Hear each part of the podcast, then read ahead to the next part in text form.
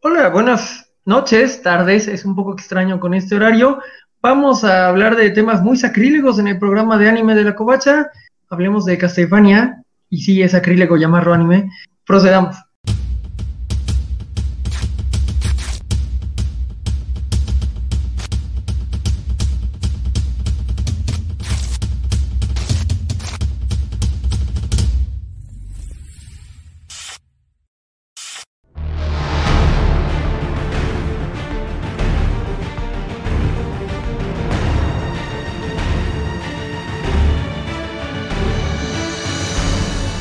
Pues aquí estamos en el programa mensual de anime y para darle un poco de contraste tenemos a la mesa de anime de, de la Covacha integrada en esta noche por Richie Frío.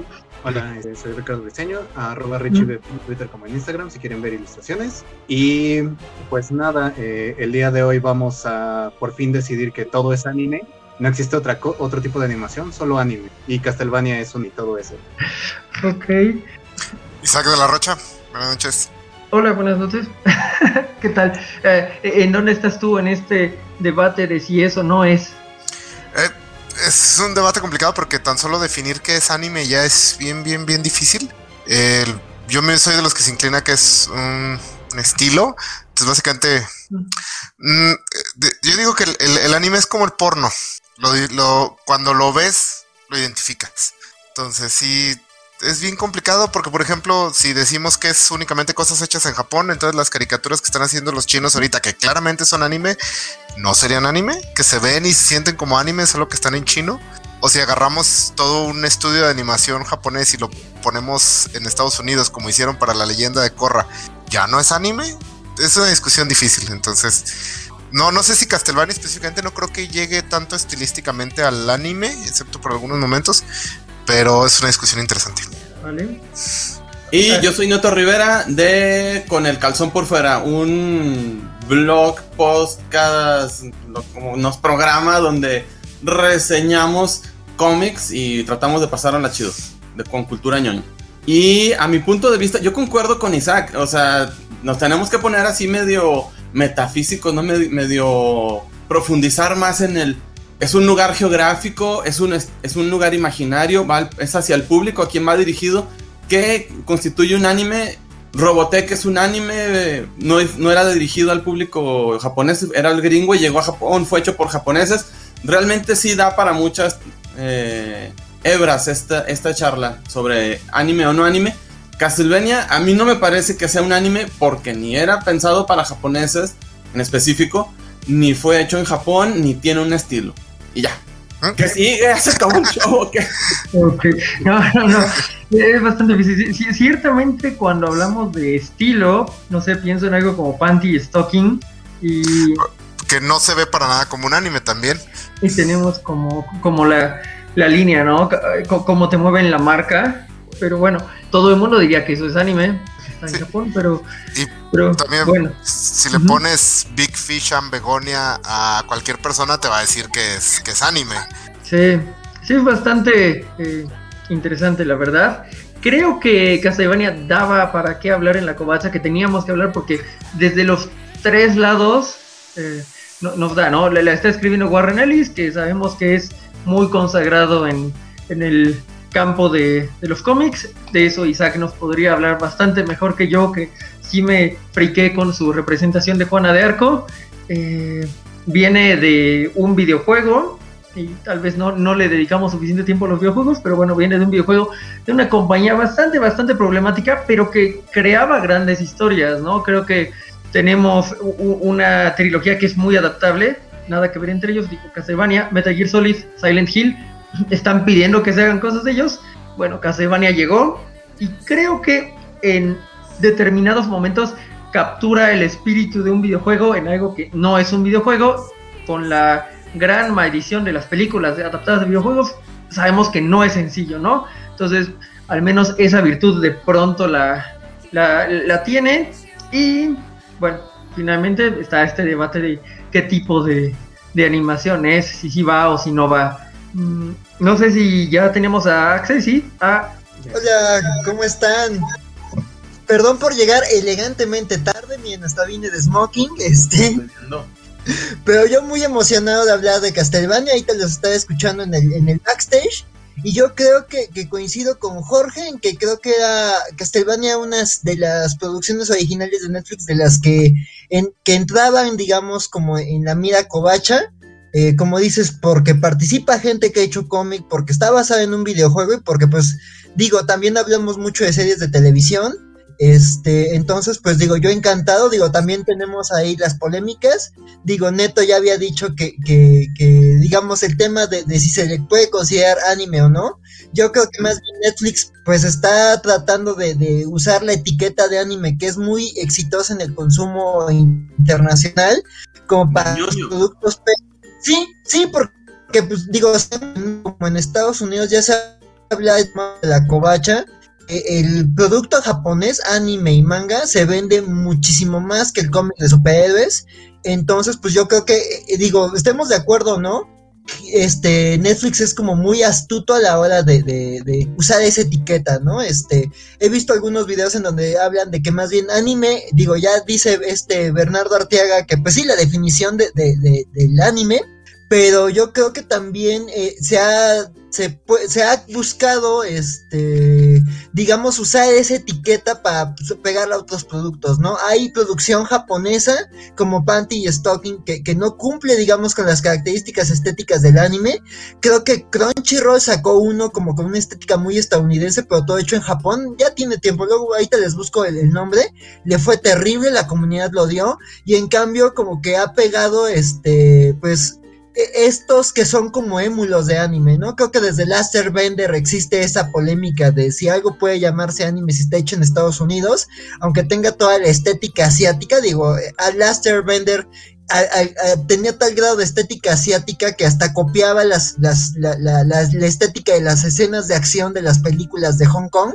En esto de repetir una misma escena desde distintos ángulos, de ver los impactos. Este, creo que desde ahí viene este debate y creo que está sabroso, ¿no? Digo, ya Bernardo nos compartió su opinión y pues a ver quiénes más este, le entran en los comentarios a, a este debate. Ah, mira, pues como vampiros, como dice buen Spider Games. Esperemos que, bueno, ahí nos comparten sus bebidas y nos comparten su opinión respecto a si Castlevania es, es o no es anime, ¿no?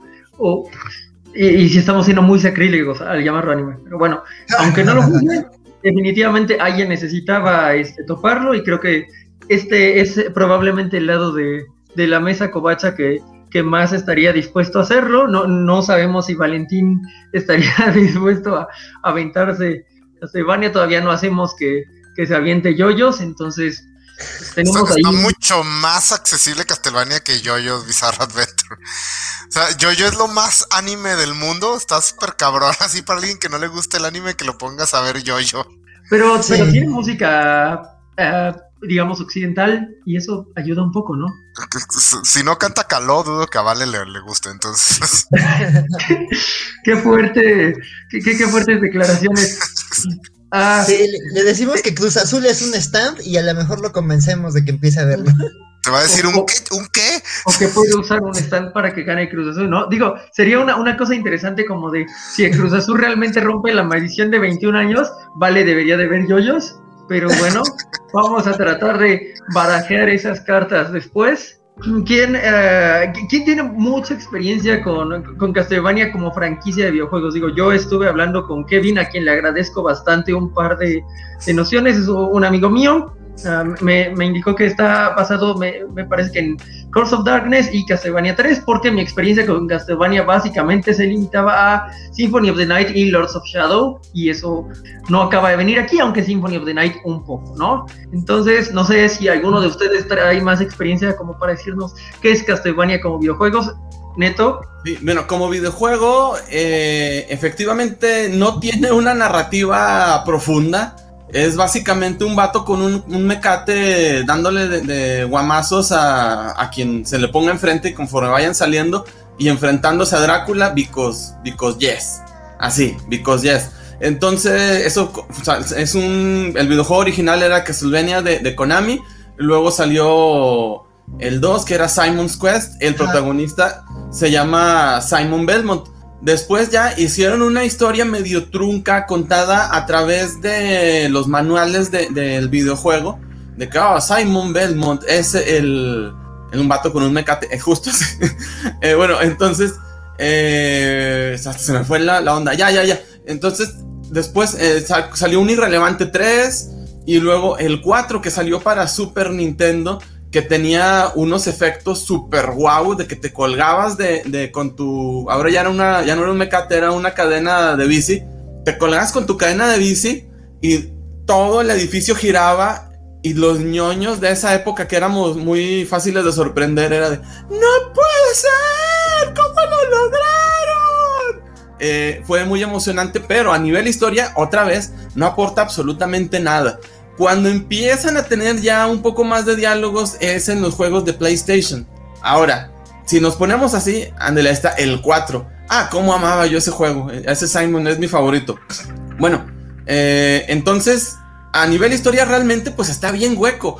Luego han salido otra, otras spin-offs. No son spin-offs, bueno, porque sigue siendo que Sylvania ya nada más no lleva la numeración, pero están en el presente. Se llama el protagonista Soma Cruz. Hubo un Castlevania con unos gemelos que eh, salió para el, el, DS, Nintendo DS. Era dual screen y no me acuerdo cómo se llamaba, pero hacía un juego también. Con of Ruin. Y, y sí quisiera traer un poco de Portrait of Ruin porque la primera vez que vi a Saifa me sonaba mucho a la maguita de, de Portrait of Ruin, ¿no? no es correcto, seguro Saifa viene desde antes, pero pues, como yo lo que había jugado era un poco de Portrait of Ruin, era de, ah, sí, la maguita es. Sí, bueno, y luego ya para, para concluir con esto de, la historia que, maneja Konami, yo supongo que por eso se animaron a sacarle en Netflix de que, señor, otro fracaso en nuestras animas, en nuestras adaptaciones. Pero ¿qué podemos hacer? Vamos a animar ahora a Pac-Man. No, ya está muy visto. A ver, ¿quién no tiene historia y vampiros y la... Ah, pues aquí está. Castlevania, porque no había falla. No había falla porque la historia está bien simplona. Entonces, realmente, ¿cómo podía cagarla Netflix? ¿Cómo podía cagarla Netflix en un producto incagable? Isaac de la, Rocha, de la Rocha, por favor. Eh, también creo que es importante que esta es una franquicia que no tiene historia. Bueno, tiene historia como bien básica, como dices, cada 50 años revive Drácula y hay que pegarle, creo que es la trama de Castlevania. Pero que realmente los fans de Castlevania están de acuerdo que la historia no importa o no. O sea, yo no estuve viendo algo en internet y como que a nadie le importa mucho el canon de Castlevania. No es como con Resident Evil que la historia esté bien, bien bofa, pero por alguna razón la gente cree que es una buena historia.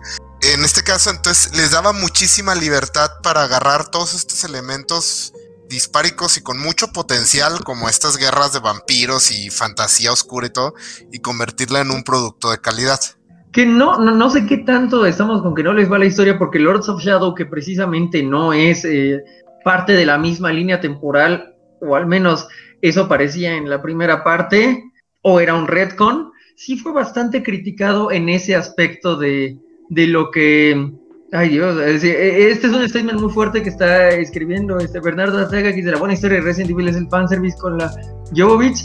Pues no sé, es que, es que Resident Evil al menos funciona en el modo de terror, ¿no? Y algo que le, eh, le doy mucho es que Resident Evil 2 y 3 están ocurriendo al mismo tiempo y el modo en que te integran esas historias, incluso los remakes, cómo saben integrarte los tres días para que los personajes se crucen, es algo que a mí me gusta narrativamente, aunque no sea una gran historia, me parece que el modo en que se integra narrativamente es interesante y sería bastante eh, triste no, no poder eh, incluirlo, ¿no? Entonces, bueno, ciertamente vampiros, eh, Edad Media epicness, era bastante difícil regarla. A Tinta nos dice que irónicamente Netflix medio la cagó. Bueno, ya llegaremos a la tercera una mala adaptación. Creo que es como de Netflix tienes una adaptación de videojuego, arruínala y la cagó y salió Castlevania. Y dices, ah, vaya, no esperaba nada de ti, no estoy decepcionado, Netflix. Es, bastante extraño, ¿no? Yo, yo creo que empezó bien y ahí tal vez Warren Ellis y su odio por las religiones organizadas eh, son un factor importante. Entonces tenemos una primera temporada que me parece que salió hace cuatro años, en 2017, Eh, y son cuatro episodios que más bien son una especie de prólogo, ¿no? Entonces. sí, la introducción de, de, Trevor Belmont, de Saifa y de, de, Alucard, ¿no? Te conoces como quién es Trevor, la historia del clan Belmont y la tragedia del clan Belmont. Conoces a Saifa, digamos cómo se integra en el equipo y que ella forma parte como de un grupo llamado los Speakers, que justo como dices, ¿no? Fue un, grupo de personajes que Warren Ellis inventó, porque claro que él no iba a darle, iba a hacer que un personaje religioso este, tuviera alguna parte de heroísmo, ¿no? Digo, este, esta primera temporada más bien te dice, eh, la religión organizada lo arruinó todo, este, hizo enojar a Drácula y la humanidad está condenada, ¿no? Y ahí es donde entran nuestros tres héroes que combinan este, eh, la tradición del, del cazamonstruos, este, el legado de Drácula y la magia ancestral de los speakers para justo buscar hacerlo, proteger primero un pueblo, el pueblo que, que hizo enfadar a, a Drácula y luego ya este proteger al resto del mundo y pues ya irse contra Drácula en la, en la, en la siguiente temporada, ¿no? Pero sí es un planteamiento muy sencillo. La primera temporada no dura siquiera una hora, o sea, la puedes ver como un mediometraje muy, muy introductorio, pero dentro de ahí empiezas a ver como que había potencial, ¿no? O sea, creo que en el 2017 se vio que como que nadie le tenía muchas esperanzas porque sabemos de lo malas que suelen ser las adaptaciones de videojuego y de repente dices, ah, justo, Warren Ellis tomó un montón de, un pastiche de ideas de todos los juegos, esta no historia que tiene y justo le dio como un sentido, ¿no? Y crea un Drácula como un personaje bien complejo, o sea, no solo como ese malo final, sino al que le vas a pegar con un mecate o con una cadena de bici, sino como un ser trágico, ¿no? Alguien que perdió algo muy importante para él y por eso está decidido a acabar con la humanidad y romper con un equilibrio natural. Sí. Sí, bueno, creo que está muy bien resumida la, la temporada ahí, Isaac. ¿Qué agregas a esto? Ah, sí, no, nada más. Eh, la razón, estuve investigando la razón por la que la primera temporada solo dura cuatro episodios es que originalmente iban a hacer películas, iban a hacer una trilogía de películas. Entonces, la primera temporada es lo que hubiera sido la primera película. Eh, y tengo entendido que esta trilogía iba a abarcar hasta donde acaba la segunda temporada.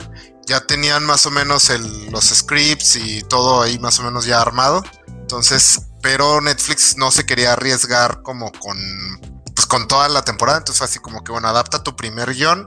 Vamos a ver qué, cómo le va, cómo le sale. Y ya de ahí sale lo demás. La tercera y la cuarta ya se escribieron después. Sí, de hecho yo estaba leyendo esto que dices, Isaac, de que sí, la idea original era que desde el 2005 había planes con Castlevania, desde el 2005 estaba este Warren Ellis como en, el carro de, la serie, bueno, de hacer esta producción de Castlevania. Ya luego se sumó este, este, un personaje que voy a mencionar yo más adelante, este Adi Shankar, que es un, es un productor, animador, es un cuate que ha hecho ahí varias, varias este, producciones y también ahí metió en problemas a un documentalista indio porque fue el que corrió el rumor de que iban a sacar a Apu de los Simpsons y se armó todo la shitstorm en, internet de maldito Fox que desapareces a Apu y, y fue por un comentario de Adi Shankar pero sí, él se sumó en el 2015 y ya fue cuando junto con Frederator, que son los que hacen Hora de Aventura, y junto con Powerhouse, este, dijeron, no, pues vamos a hacerlo mejor serie de televisión y animado, porque la estética no convencía, estaba leyendo que querían hacer algo como inframundo, pues en el medievo y suena rarísimo, este, entonces pues fue una acertada decisión, y justo la parte estética de, la serie, que justo esto que decimos de que se ve como anime, es porque está basado en los trabajos de Ayami Kojima, quien es como el que hizo esta estética de Castlevania en, Symphony of the Night, que pues sí es como de los más conocidos de Castlevania, y es en donde justo, si no me equivoco, es en el que juegas como Alucard, ¿no? Entonces, como que de ahí viene un poquito este, todo eso. Sí, efectivamente, ahí es donde hace su aparición Alucard. Pero bien creativos para poner los nombres, ¿verdad? ¿Cómo se llama el antihéroe? Antihéroe, pues a ver, Drácula, pues a Lucard, a huevo, a huevo. Y suena muy cool. ¿no? Hay, que reconocer que, suena muy cool. Probablemente Symphony of the Night es el Castlevania para una gran parte de la población. Ahí sí varía un poco entre persona y persona, pero bueno, es parte de esa escala de juegos que aparecieron en el PlayStation 1 que le dieron a Sony totalmente la, la ventaja. Ojalá se hubiera quedado en película, supongo. Eh, pero bueno, la primera y segunda temporada creo que cumplen en lo que están generando. Hay cambios importantes ahí, creo que en el asunto de inclusión supieron manejar bastante bien lo de Isaac, no nuestro colega, sino el, personaje. Hay un cambio de look en él, otra vez un pelirrojo se vuelve africano. Eh, y hay un cambio de personalidad que me parece lo más eh, relevante acá, que lo hace mucho más empatizable tal vez. Interesante al menos, ¿no? Ya no es solo un enemigo al que tienes que pegarle con tu, lazo, sino es un, junto con Héctor, eh, son personajes que odian a la humanidad por determinados motivos, no necesariamente buenos, y pues vas a, a, desarrollar a partir de ellos, ¿no? No nada más estás desarrollando los protagonistas que van a, a, derrotar a Drácula, sino también empiezas en la segunda temporada a desarrollar los asistentes de Drácula a la corte de los vampiros que tiene como estos problemas y esta intriga política que va a hacer que nada eh, termine funcionando, que se, van a estar enfrentando entre unos y otros, y al final funciona lo que tenían planeado originalmente, ¿no? si la trilogía eran las primeras dos temporadas, eh, la, segunda temporada es de doble de la primera, entonces tienes como un núcleo que funciona a secas, salvo por la animación de las batallas que verdaderamente es notable a veces, y luego la, la, serie continuó porque se volvió un hit inesperado. Tienes una tercera temporada que como que ya no estaba tan planeada como las dos anteriores. Se, siente se arrastra un poco, es más larga que las dos anteriores. No reúnes de todo a los personajes, los pones en, en caminos separados y entonces ya tienes la historia de Alucard por un lado, la historia de Saifa y uh, Trevor me lo confundo con todo iba a decir Gabriel, pero de nuevo ese no es ese no es el Belmont del que estamos hablando. Y eh, lo que está pasando con Isaac y la, corte de Carmila. Y. Eh, no, perdón, Héctor y la corte de Carmila y Isaac por su parte, eh, buscando como venganza contra Héctor, ¿no? Entonces, probablemente todas estas cinco líneas hacen que no, no, no se vuelven tan engaging como las anteriores que eran mucho más sólidas, tienes una tercera temporada que tropieza bastante, ¿no? Yo creo que lo más rescatable es eh, todo lo que le pasa a, Héctor con Lenor y, y cómo la, corte de Carmila se disuelve, que cuando lleguemos a la temporada 4 veremos que, pues, en el caso de, las otras dos hermanas de Carmila, no, creo que es, es, una nulidad. Así, ¿qué pasó con ellas? ¿Necesitábamos esa escena? Sí, la necesitábamos por, por la referencia de Berserk, ¿no? Que es es un tema que tenemos muy de cerca, precisamente en lo que sí es anime definitivamente, en lo que sí es manga, porque bueno, el creador murió en esta semana. Aquí podemos ver como los ecos de una obra cuando es tan notable como la de Kentaro Miura, mm, básicamente siguen existiendo aún después de su muerte. Vamos a ver muchos, muchos ecos de Berserk, tanto en cosas que sean 100% anime como en híbridos como Castlevania.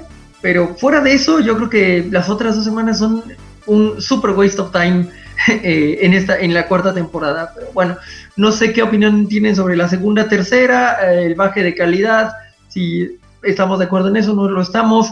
¿Quiénes son, sus personajes favoritos a través de ello? Neto. Sí, bueno, la tercera temporada yo comencé a verla como unas 10 veces. Comencé a verla la ponía, decía, pero es que esto es, esto es pura basura, ¿no? A la fregada. Y como ya hemos hablado reiteradas ocasiones, tenemos una oferta de productos muy chidos, muy grande. Uno no puede estar perdiendo el tiempo viendo pendejadas que son malas.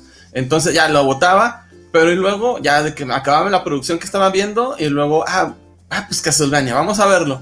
Ah, no puede ser, pero ¿cómo la caga ese Warren Ellis? Si es Warren Ellis, de eso de que tuve que googlear, ¿no? De que dos Warren Ellis, uno bueno y uno malo. No, si era el mismo. Entonces, no, pues es que no, no, no sé qué está pasando. Supongo, bueno, no la terminé de ver, lo admito, porque está tan mala.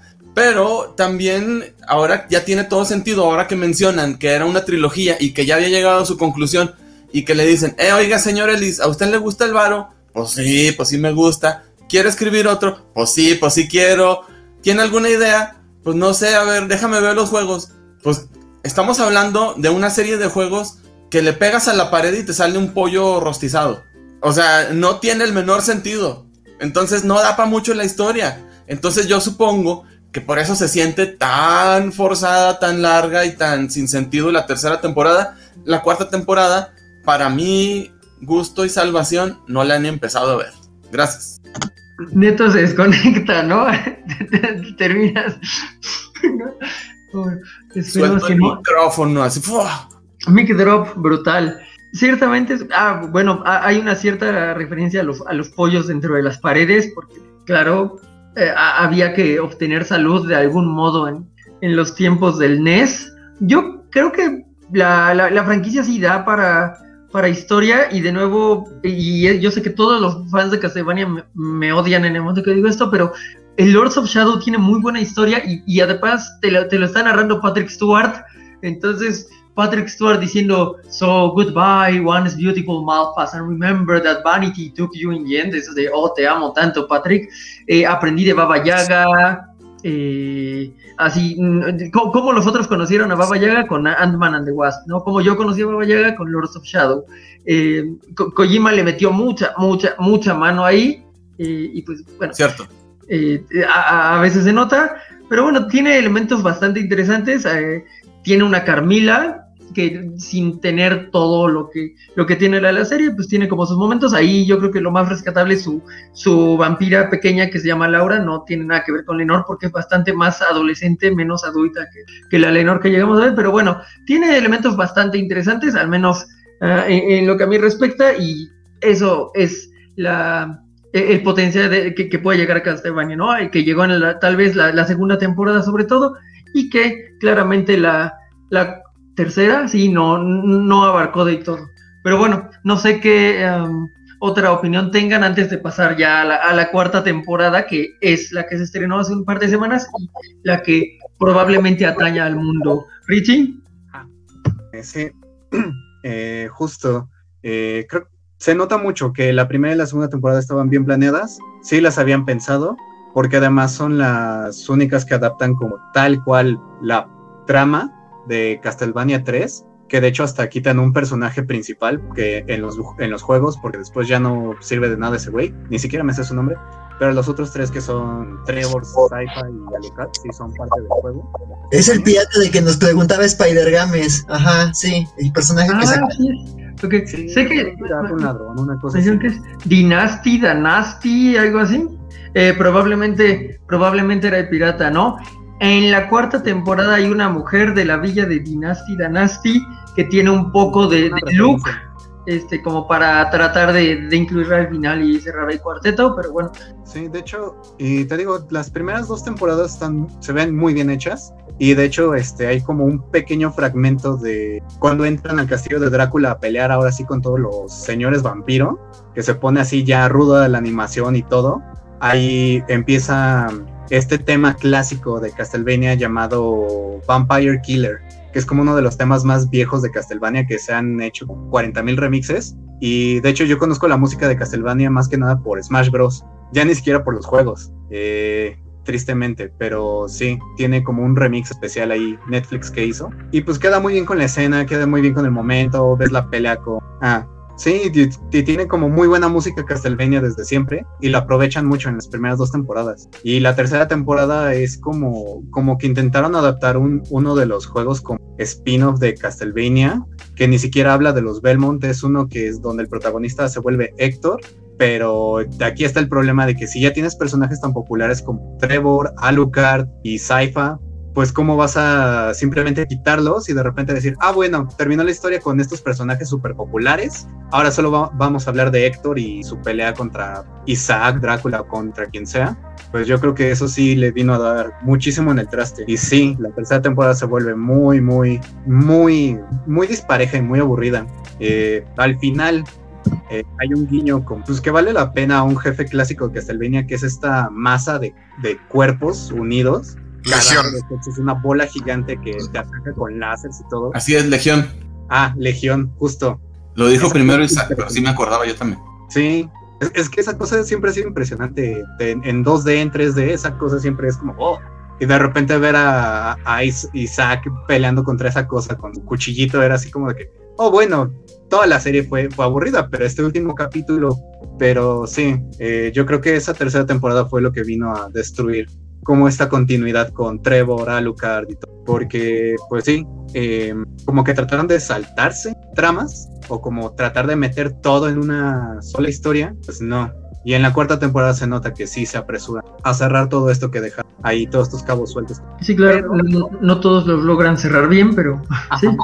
Pero las primeras dos temporadas, creo que todos estamos de acuerdo en que son de lo mejor. Sí, Isaac. Eh, bueno, a mí en general me mama bien cabrón Castlevania, me gustó un chingo la serie, incluida la tercera temporada, me gustó un chingo. Este, yo no hago binge, o sea, yo las series las veo un capítulo al día, solo Castlevania es de las pocas que veo el día que sale y mi esposa y yo nos ponemos a verla hasta, hasta que acabamos. Sí creo que la tercera es la más floja, sufre de esto de que tu historia ya acabó y tienes que empezar otra. Entonces sí, siempre se siente medio raro como que volver a arrancar el carro a media carrera. Es un momento extraño. Y sobre todo la trama de Alucard en la tercera temporada creo que sí es el punto bajo de Castlevania por mucho. Y eh, no sé cómo estuvo aquí el asunto, pero me da la impresión de que sí se recortó un poco lo que iba a ser Castlevania. Creo, me da la impresión de que sí había otra temporada ahí planeada porque esa trama de Alucard da un... Eh, llega a un punto y luego la resuelven increíblemente rápido en la cuarta temporada. Como que lo querían llevar por un camino oscuro y luego redimirlo. Entonces dijeron, no, pues que lo haga todo así como en una tarde.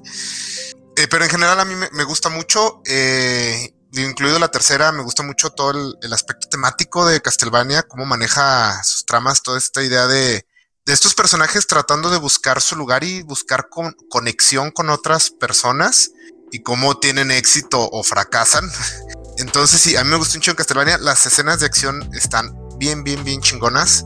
La animación ahí sí se luce. Creo que es uno de los momentos donde adapta la sensación del juego, esta manera en que los personajes tienen que adaptarse al, a cómo a los ataques de los enemigos es algo que si has jugado Castlevania es parte importante del juego. Al principio, ya después tu mono usualmente está súper mamado y pasas por encima de todo cual vil tanque, pero al principio sí tienes que ver cómo pensar una estrategia y eso, y creo que es de las partes que adapta muy bien del juego. Y el... Mm, entonces sí, no, me, gusta un chingo Castlevania, me gustó mucho la cuarta temporada, ahorita ya diremos más los detalles, pero a mí sí, sí, sí me, me encanta la serie en general. Y eh, me gusta que Warren Ellis se toma el tiempo de estas largas, a veces demasiado, pero eh, es parte de eh, discusiones filosóficas entre los personajes, como para ver qué está, para que no sea solo acción. Entonces sí, sí, me gusta un chingo la serie. Sí, sí, bueno, yo la segunda temporada estoy de acuerdo, creo que con todos, creo que es Castlevania en su mejor momento. O sea, creo, creo que igual que la primera empieza muy lento, o sea, la, segunda temporada yo decía, ¿dónde va esto? ¿No? O sea, nada más veo vampiros hablando y hay personajes que no llegan a ningún lado. O sea, en la segunda temporada yo detesto así muchísimo. Me la volví a ver y dije, en serio lo detesto. A este vampiro vikingo, a, a Godbrand. Que dices, o sea, está como para medio intrigar con Carmina y quizás como una especie como de self-insert de, de Warren Ellis, no sé. Pero de verdad el personaje estorba y no llega a nada y dices qué bueno que, que Isaac se lo, se lo echó sí fue Isaac, ¿no? O fue actor, no me acuerdo quién, pero dices, gracias al humano que se deshizo de este insoportable vampiro. Este, digo, ya después, ya cuando entiendes el plan de Carmila y digamos cómo, cómo se encaja con, los planes que tienen los héroes, los protagonistas, Saifa, Trevor y Alucard, ahí es cuando la serie ya tiene grandes momentos, ¿no? O sea, la segunda temporada tiene momentos así que, que me alucinan, como este sacerdote zombie vampiro creando un río de agua bendita, para matar un chingo de vampiros, tiene una pelea así, peleas de vampiros contra vampiros, este, y además como ya decía este, este Richie, ¿no? Esta pelea en donde justo entran al castillo de Drácula, Saifa, Trevor y Alucard a madrearse a los generales de Drácula, este, con el tema, si no me equivoco, es Bloody Tears, este, y este, y, y, es una pelea hermosa, o sea, está muy bien hecha, muy bien coreografada. A mí lo que me molesta de esa temporada es que en lugar de haber pasado tanto tiempo con Godband, mejor hubieras conocido a los otros geniales, a la vampira japonesa, a la vampira india. Hay vampiros como que son muy llamativos. Y creo que, por ejemplo, la tercera temporada, la trama de Alucard pudo haber quizás ganado un poco más si se hubiera sabido más de la, de la vampira japonesa, por ejemplo, que la trama de Alucard está ligada con gente afectada por esa genial de Drácula. Y al final no te importó la genial, no te importaron estos personajes que conviven con, con Alucard. Y salvo el momento final, que sí es una escena como pensada para dar de qué hablar, no te importan los personajes, ¿no? Yo estoy de acuerdo en que la tercera temporada tiene como ese punto bajo y además como que ya no saben cómo abrir tramas, ¿no? O sea, llega un punto donde eh, está como de, ay, la aventura de pareja de, de Sci-Fi y de, y de Trevor, ¿no? Digo, dices, bueno, están creciendo los personajes, este están llevándose bien luego de demasiado bien luego de, de, la manera en la que se conocieron este digo eso pues dices bueno es un crecimiento de personajes no pero sí dices esto a dónde va no ya después te introducen a este Saint Germain este que es un personaje que también dices a dónde va esto al final medio entiendes qué tiene que ver con con el desafío final de la tercera temporada que al final digo, es como de la, la segunda es como de vencimos a Drácula, ya que sigue, dices, pues hay gente que quiere regresar a Drácula y, hay portales a otras dimensiones y hay un mamo místico y hay un señor que le gustan por algo y dices, ah, bueno, ¿y esto a dónde va, no? Creo que la cuarta temporada hace bien en, cerrar esa trama de, y darle ya un sentido al personaje de, de, Germain y al corredor infinito. Me gustó el giro que le dan a la trama de Germain en la cuarta temporada. Pero yo creo que sí, la tercera es como de mucho planteamiento a cosas que a veces no llegan tampoco a ningún lado. O sea, estoy de acuerdo con Isaac. Yo creo que sí se siente abrupta esta cuarta temporada y el manejo que le dan a Lucard. Porque la tercera te decían, te estaban insinuando que iba a haber como un momento oscuro de Lucard. Pero pues yo también creo que, digo, esta última cuarta temporada pues también está marcada por las acusaciones de agresión y de abuso hacia Warren Ellis. Y entonces él dijo, bueno, pues bien, terminé esto, yo me salgo de este proyecto. Netflix dijo, ya no regresa Warren Ellis para... te entrega lo que tenía pendiente en la cuarta temporada y ya no regresa para entregas posteriores. Y pues digo, el señor hasta dijo, no, yo, esto, esto es, eh, yo me disculpo con las, con las personas que afecté, yo me salgo de proyectos en DC y en otros lados, y pues yo creo que sí se nota ese, ese abrupto cierre de la cuarta temporada, ¿no? Ya Netflix dijo que, este, que sí tienen planeado más contenido en el universo de, de, Castlevania, pero este que no van a ver nuevos personajes, que no regresan ni los personajes ni, ni, ni Warren Ellis, ¿no? Entonces, pues, digo, la cuarta temporada pues es más de cierre. Y yo creo que aunque sí deja tramas como que se cerraron muy abruptas o que no se cerraron de manera adecuada, creo que en general a sus, a sus personajes principales sí les corresponde, ¿no? yo esto que decía Isaac de, las conversaciones largas, yo de, eh, eh, una que rescato mucho porque además contribuye a que ese personaje se vuelva mi favorito en la cuarta temporada, es las conversaciones que tiene Isaac con sus, con sus criaturas de la noche, ¿no? Y es como de, pues sí, o sea, eh, mi misión era ayudar a Drácula y yo venía a ayudar a Drácula, pero ¿a qué? Drácula ya no está y también entiendo el daño que ha hecho a Drácula, ¿no? y estas discusiones que tiene con el hombre bicho y con sus criaturas y todo esto, y la discusión con el capitán, y pueden ser escenas muy largas, pero están construyendo un personaje bien interesante, ¿no? Yo creo que de viendo como de la segunda a la cuarta temporada, creo que Isaac es un personaje que bajita la mano se roba reflectores. Y también la, la pelea que tiene él eh, en la cuarta temporada, creo que también es muy impresionante. Entonces, creo que sí, o sea, da muchas vueltas la tercera temporada, de muchas tramas que no van como a, ningún lado o que cierran en el mismo ciclo, ¿no? Trevor y Cypher se dan cuenta que los humanos son malos. Ah, bueno, ¿y qué sigue, no? Este, entonces, este, no sé, creo que tiene algunos momentos interesantes, pero creo que todo es más bien un setup que, que, vale la pena en la cuarta temporada, ¿no? O sea, Saint Germain, la trama de, de esta de Carmila, digo, Estriga y, las otras hermanas prácticamente no van a ningún lado. Pero pues digo, o sea, están ahí como para, tener uno que otro momento interesante, ¿no? O sea, Leonor engañando a Héctor y Estriga y peleando en armadura de día. Creo que son momentos interesantes, pero sí dices, se ve que había más planes con estos personajes. O sea, el cierre es muy abrupto. Este, entonces, pues, yo creo que, que la, la segunda y la cuarta temporada son mis favoritas. La primera y la tercera son más conversaciones largas que te plantean cosas que van a ser importantes Bueno, déjame ver si puedo este, recordar como los cuatro puntos que iba a mencionar. Una tenía que ver cuando, con el diseño de Legion. Una de las cosas bonitas de la serie es los diseños que a veces eran sprites de pixeles transformados en, diseños muy bien eh, logrados de, animación 2D y cómo se mueven. En la primera temporada me parece que no, no hay tantos, tal vez de Cíclope. Ya en la cuarta todos son probablemente enemigos a los que te enfrentaste en algún punto, desde los goblins hasta los eh, monstruos eh, de piedra más grandes, ¿no? E incluso algunos de los generales.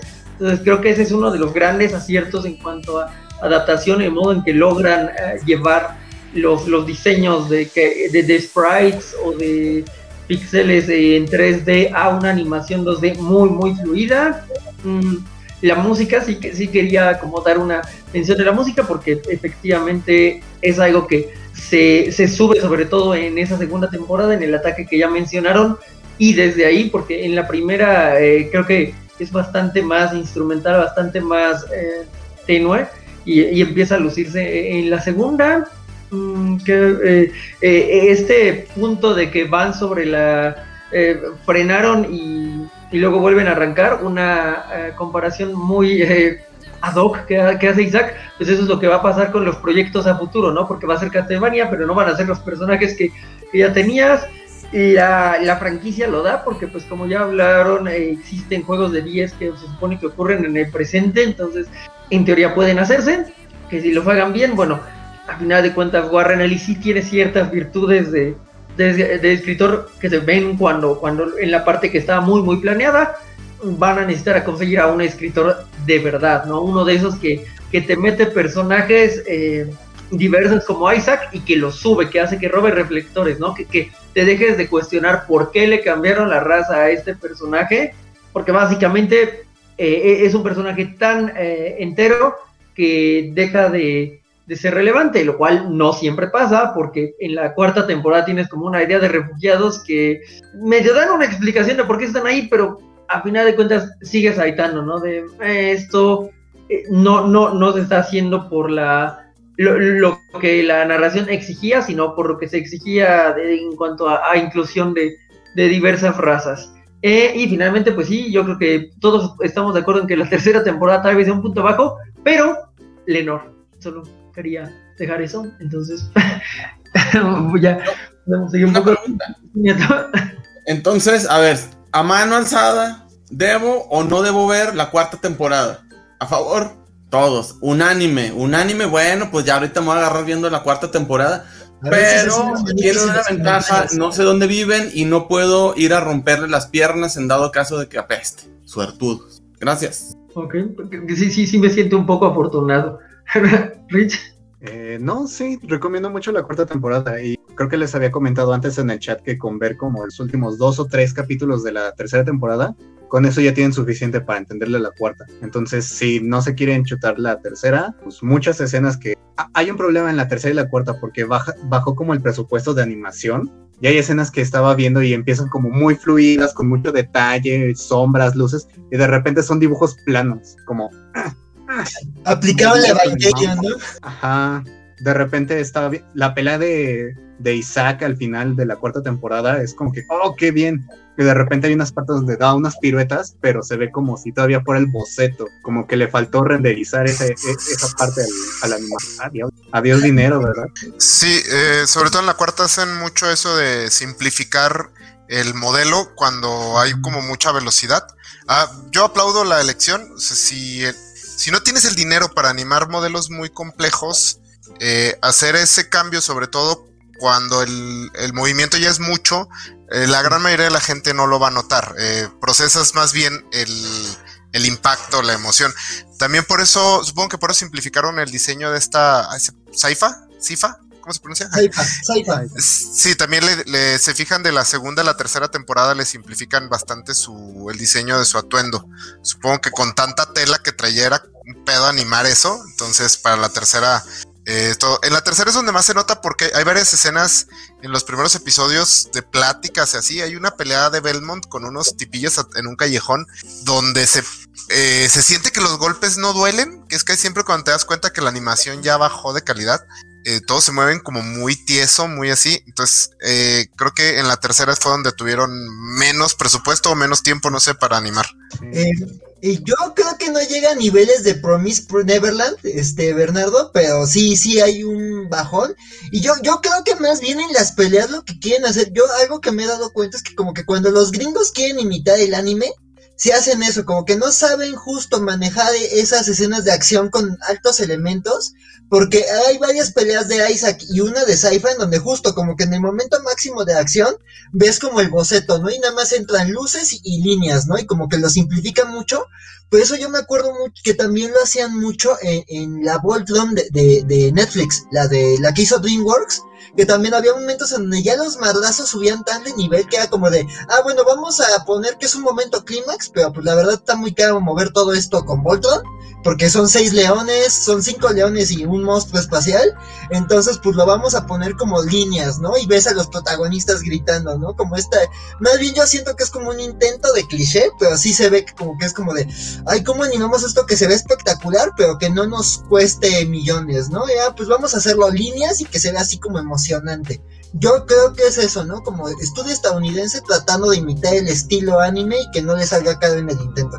Lo que tal vez eh, responda a nuestra pregunta de, de si Castlevania eso no es anime, bueno, este tipo de cosas son los que lo alejan de, de, tener como el mood entero, ¿no? E, es lo que todavía se tiene que trabajar para, para alcanzarlo. Con, uh, con Saifa creo que sí, en la, en la temporada 2 se ve muy, muy, muy detallada y en la temporada 4 tiene como chispitas de cabello, literalmente que no están pegadas a ella y es una decisión de diseño que me pareció un poco extraña, pero y, los, las pestañas de, de Alucard en ciertas escenas también me, parecen un poco extrañas en, la temporada 4, ¿no? Entonces, bueno, creo que si es un problema, me gusta hacia dónde van, digo, en cuestión de diseño, creo que al menos lo, intentaron, hay un eh, esfuerzo muy honesto de parte del estudio y se, agradece mucho en un universo que estaba bueno, en, la parte americana estaba dominada de una animación muy sencilla, a veces muy bien escrita, pero muy sencilla. Bueno, se agradece que intenten ir hacia el otro lado. Eh, pronto vamos a ver qué tal le va el hombre. Estoy plagiando al Vale García, que por acá nos está viendo. Vamos a ver eh, qué, tal eh, esa línea de diseño con el hombre para algo que no se va a considerar anime jamás, pero va, va a ser una animación que se salga de, las líneas sencillas en que se está moviendo lo, lo, estadounidense en los últimos, en la última década, digámoslo así, ¿no? Ok, entonces, bueno, eh, esperando que, que, Neto no nos rompa las piernas después de ver la, la cuarta temporada, al menos por, esa, por ese momento tan berserk, que narrativamente no siento que llegue a ningún lado. Eh, bueno. Estoy en severo desacuerdo contigo. A ver, a ver. ok. Eh, ah, bueno, te refieres específicamente a la subtrama de las dos vampiras, ¿verdad? Las dos miembros de la corte cuyo. Sí, exacto. Creo que tienen razón cuando hay un elemento interesante eh, en lo que le hice después de la batalla, ¿no? Sí, pero pues después se pierden así en la nada, así, y esa, e, ese cierre es como que no, o sea, tal vez decir que, solo es una buena referencia de Berserk es hacerle mucho desprestigio porque efectivamente lo que le dice después eh, una a la otra está bien, es una, una noción bastante interesante, pero este punto en donde llegan al castillo es como, ah, bueno, ya no llegamos, eh, pues nos podemos ir, sí, mejor vámonos no sé, siento que precisamente todo el peso que pudo haber tenido esa escena de batalla y esa discusión que tienen las dos después, eh, pues se, baja a, nada. Eh, bueno, es que el, a mí me, encantó esa resolución, me encantó cómo cerraron la historia de ellas, eh, porque es esta idea de que dice, de pronto se dan cuenta que pueden conquistar el mundo pero se preguntan, ¿quiero hacerlo? Porque esa batalla, eh, ella, bueno, la gran revelación de ella es que no está peleando contra un ejército, está peleando contra campesinos, contra gente que simplemente no quiere morir y se armó de valor para ir a pelear. Y dicen, o sea, aunque destruyamos, porque en ese punto ese país prácticamente ya no tiene gobernantes, está completamente en ruinas, cada quien se las arregla como puede. Entonces pero aún así no, no, nunca se van a rendir, los humanos siempre van a pelear. Y sí, vamos a construir nuestro imperio y va a crecer y Carmila sabemos que, que no se va a detener, que quiere conquistar todo el mundo. Entonces esta idea de decir de que de pronto estas personas que se ven en la posibilidad de conquistar el mundo se detengan y digan, pero yo soy feliz así, no necesito esto. Voy a pasar toda la vida peleando por esto que voy a ganar. Y va a ser una guerra constante y le dice, tú todo el tiempo vas a estar peleando, yo todo el tiempo voy a estar buscando cómo mandarte tropas. Y ella, la otra dice una frase que dice, vamos a ganar todas las batallas, pero al final vamos a perder la guerra. Entonces me, gusta mucho esa resolución para tu villano de, la trama. Eh, y ese momento cuando regresan al castillo de Carmila y está el desmadre, dicen, no lo necesito. O sea, lo que tengo es suficiente, solo quiero ser, o sea, estoy con la persona con la que soy feliz y quiero ser feliz. O sea, quiero, no, no, no necesito conquistar el mundo, no necesito un imperio. No sé lo que me voy a meter, porque de lejos solo se ve un pinche desmadre. Entonces, no, no lo necesito. Me, encantó esa resolución. Me gustó, me gustó mucho esa trama. A mí también me gustó, o sea, yo siento que, que Striga y Morana me supieron a muy poco, o sea, como dicen, cuando lo ves de, de, tercera y cuarta temporada, francamente no hacen gran cosa, pero yo creo que su, trama es ese contrapeso a Carmila, ¿no? O sea, ellas tienen la fuerza y la inteligencia, como dicen, las cuatro hermanas unidas pueden, o sea, pueden conseguir ese objetivo. Pero justo ellas dicen, pues mira, Leonor es una niña caprichosa, francamente es la más inútil de todas. Este, si, si se despega de alguna de nosotras va a perecer. Este, este, pero es, y, Carmila, pues es, está perdida en este objetivo, ¿no? Que, que Carmila lo tiene muy claro, ¿no? Que es, que ella lo, lo, dice, ¿no? Despojar a los viejos ricos de todo, ¿no? Porque ellos me han impuesto todo y me han sometido, y yo voy contra estos ancianos ricos, ¿no? Y es como esta, ya, ya es, digo, Carmila es un personaje muy clásico, ¿no? Es como el capitán Ahab de Moby Dick, ¿no? Esta persona perdida en el objetivo, ¿no? Que ya enloqueció. Y ellos dicen, o sea, ella nos necesita más de lo que nosotros a ella. Somos felices. Yo estoy de acuerdo con la conclusión de Isaac. O sea, creo que es una trama secundaria, muy secundaria, no la puedes quitar y no aporta nada, pero creo que sí en el mensaje general, ¿no? O sea, el propio Drácula luego coincide con ese objetivo que dice, Oye, ¿para qué conquistar el mundo? ¿Para qué tener humanos como ganado? O sea, lo importante es estar con alguien. Y si ya tú eres alguien especial, virtuoso, si, eres un vampiro que puede echarse a 100 granjeros y lucir épico, este, entonces puedes conseguir lo que quieras, ¿no? Entonces yo creo que sí refuerza un poco el, tema, ¿no? Y yo te digo, o sea, digo, sin dar muchos spoilers, el, cierre de la trama de Drácula me, resuena mucho con el tema de Striga y Morana porque es como una conclusión similar. dices, o sea, pues de poder conquistar el mundo puedo, pues voy a pasar mi vida luchando con la gente que va a luchar por lo suyo. Entonces, pues sí, digo, deja un momento épico, deja visualmente épico, o sea, esa armadura de 10 increíble. Este, creo que deja, o sea, creo que son los mejores momentos de esos dos personajes dices, guay, vaya, al fin les quitaron la existencia de estos dos personajes. Y sí es una trama muy secundaria, ¿no? Pero creo que al final Castlevania también, lo padre de la serie es que va sobre esos personajes que te construyó, ¿no? Isaac llegó a, a, reflectores, la relación de Saifa y Trevor también es un tema importante, el viaje personal de Alucard y, y el viaje de los padres de Alucard. Entonces yo creo que es coherente con la serie, ¿no? Y creo que sí había un mensaje ahí. Pero sí es triste que, que, digamos que estos personajes brillaron tampoco que se puede ver como una trama que se puede sacar. Pero yo creo que vale la pena mucho que esté ahí. Creo que sí podemos estar de acuerdo en ese tanto, ¿no? Yo, sí, sí la siento medio sobrada, pero tiene esos elementos sin duda, ¿no? Entonces, a diferencia de otros lados, aquí podremos estar de acuerdo, Isaac. E, esta es una opinión que, que, eh, ante la cual puedo eh, doblarme en cierto sentido.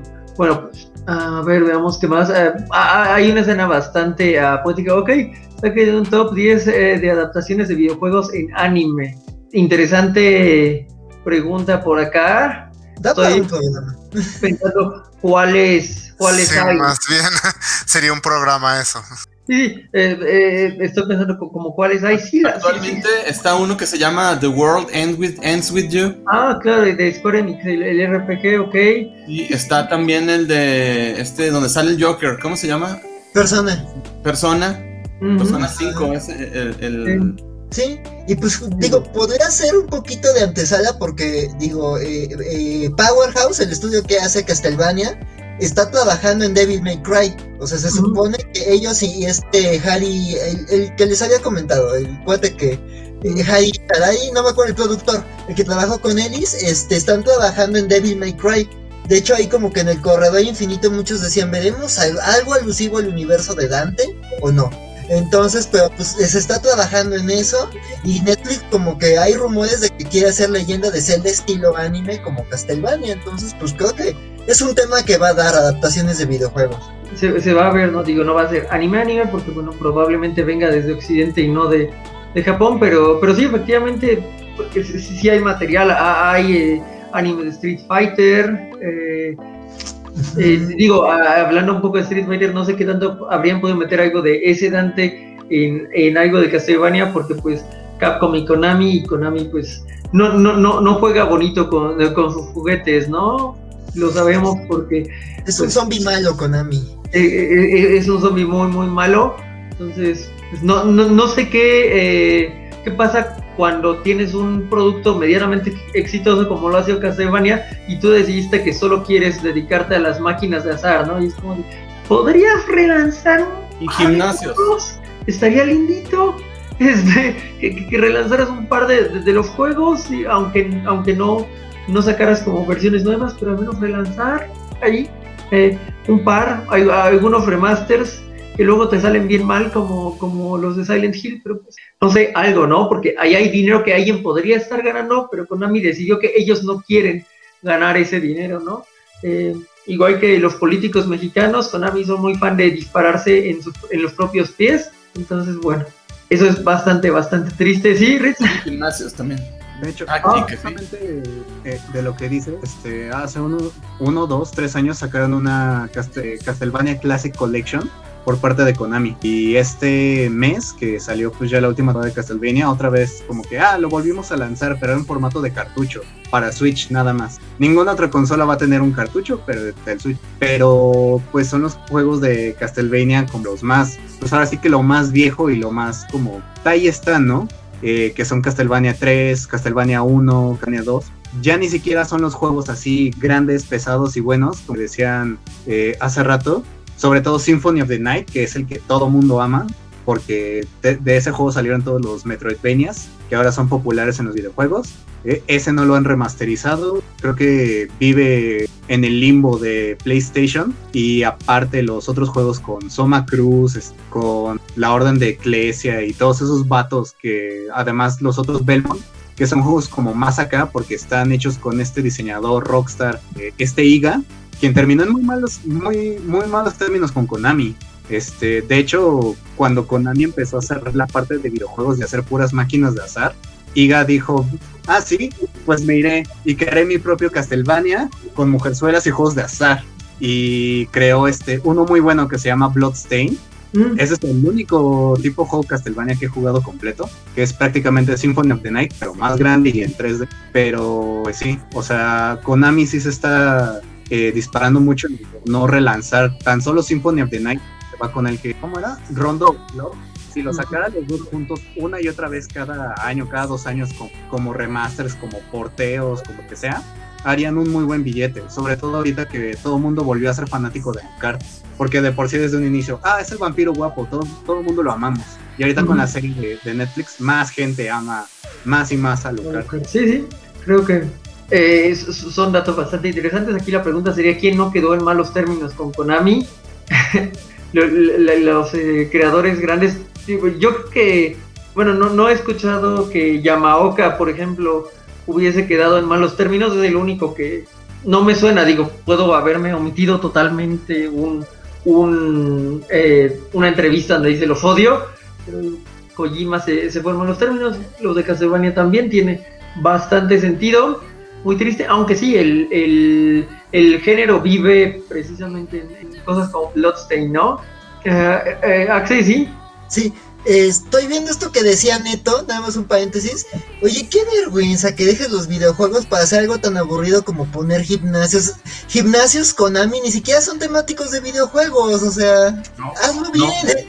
Que, te, que, que, te escondas como el Big Boss o que te persiga un Drácula, algo que te motiva a correr. Exacto. Eh, un entrenamiento para ocultarte abajo de cajas y no sé, cosas, pero no realmente, pues son este tipo de, empresas que no sabe, como que perdieron su, finalidad, que, que es hacer varo, no sé qué estén haciendo porque tampoco están haciendo arte. Entonces, pues quién sabe. Oigan, yo nada más quería comentar otra cosa que no me gustó de la serie. Las escenas de acción me encantan, pero las actuaciones de voz se me hacen, las gringas, se me hacen acartonadísimas.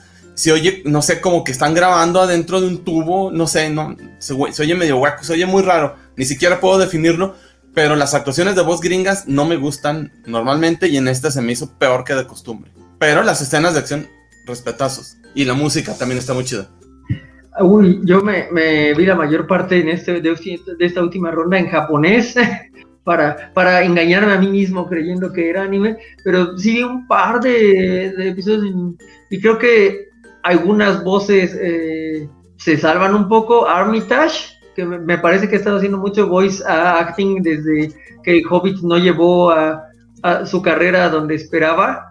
Creo que se rifa un poco. Eh, McTavish y está este sujeto que termina siendo la muerte, sí es alguien famoso, pero se me fue el nombre, pues, no sé, al menos le meten cierta personalidad, pero sí, bueno, entiendo a qué se refiere con que suena extraño.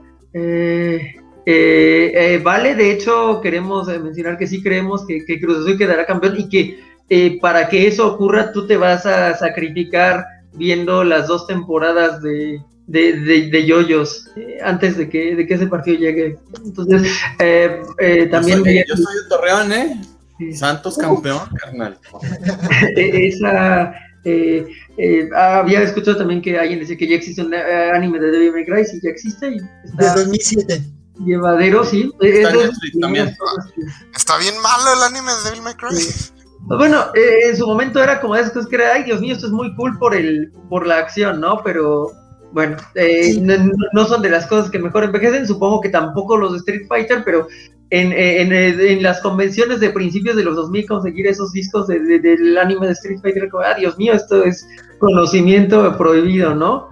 Pero bueno, eh, eso pasa porque uno es viejo y, y, esas cosas que llegaban eh, llamaban la atención al menos, ¿no? Sí. el doblaje de Rich en Symphony of the Night no lo recuerdo ahora mismo como para hacer un, eh, una mención de qué tan malo o bueno era. Ciertamente el, doblaje en, inglés de muchos juegos no, o, de anime en general no es mi hit.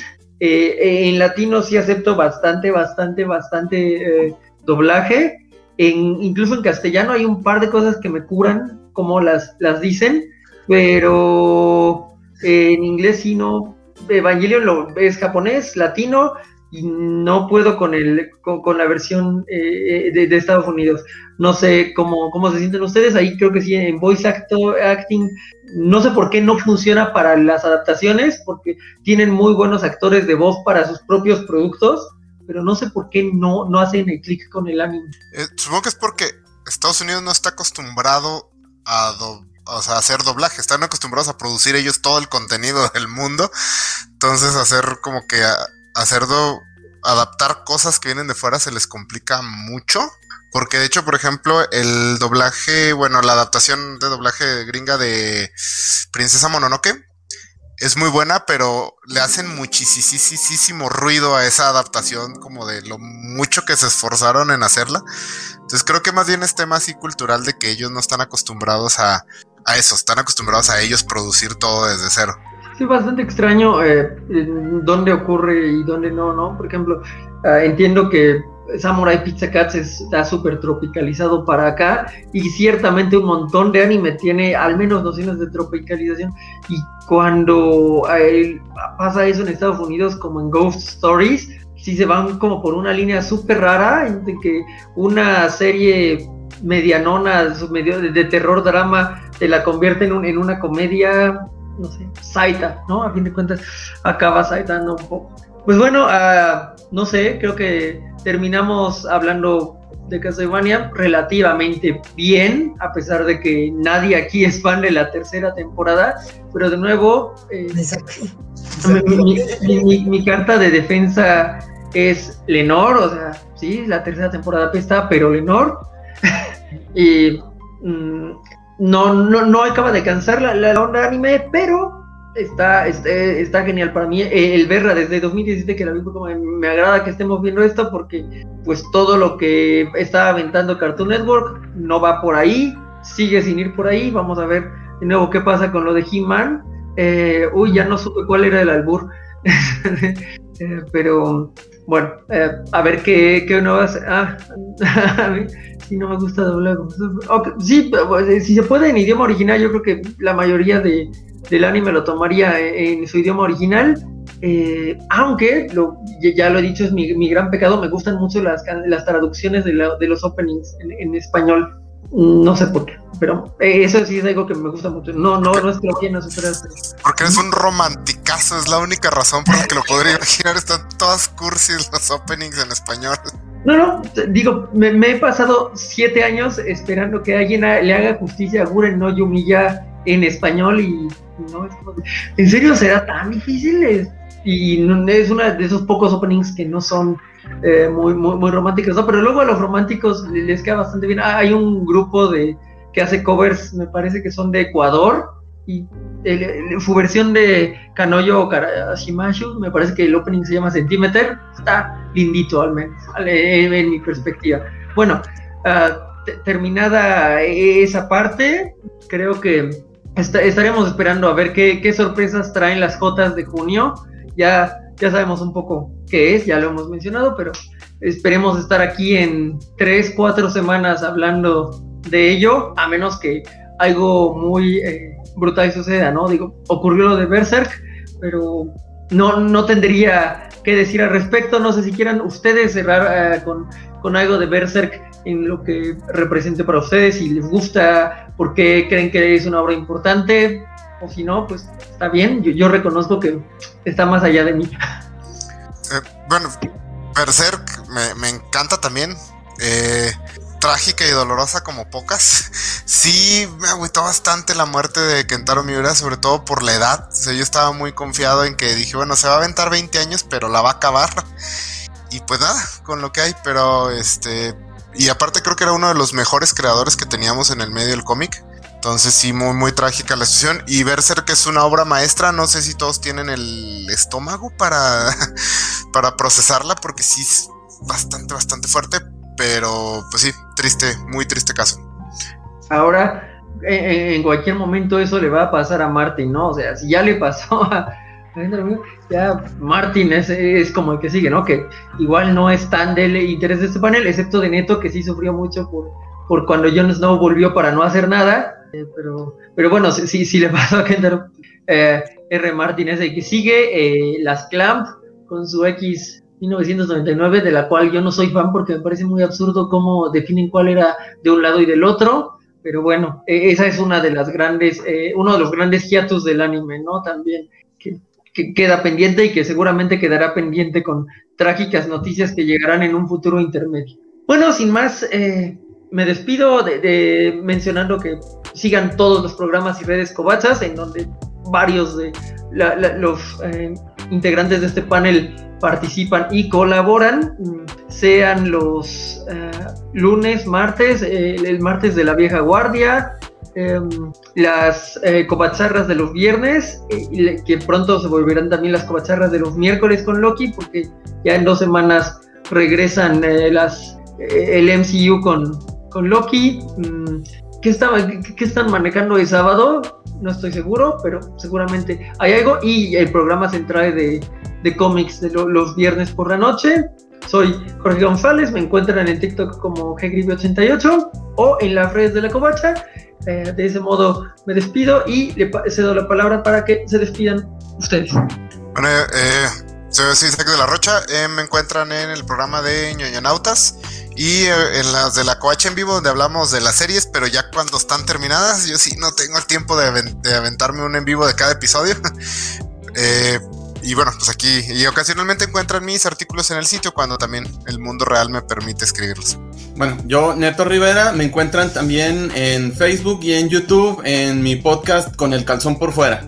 Manejamos, ya saben, un tipo de comedia babosa, muy babosa, pero pues tenemos ahí nuestros tres fans que nos quieren mucho y uno de ellos es Axel Alonso.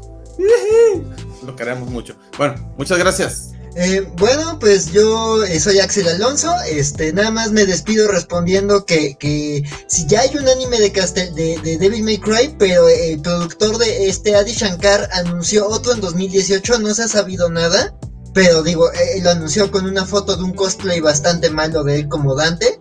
Este, entonces pues esa era como la respuesta al comentario. Y bueno, a mí me pueden encontrar, ahí está mi Twitter, Alonso Este, en, memes pues, me encuentran en Freakyverse este, podcast. Eh, bueno, y en Freakyverse podcast cuando hacemos podcast con ellos, pero eso es cada vez que pasa un meteorito. Este, entonces, este, y también, pues también pueden leer algunos contenidos míos en la revista Punto de Partida de la UNAM Pronto va a salir uno sobre cómic mexicano, en donde de hecho menciono el podcast de Neto.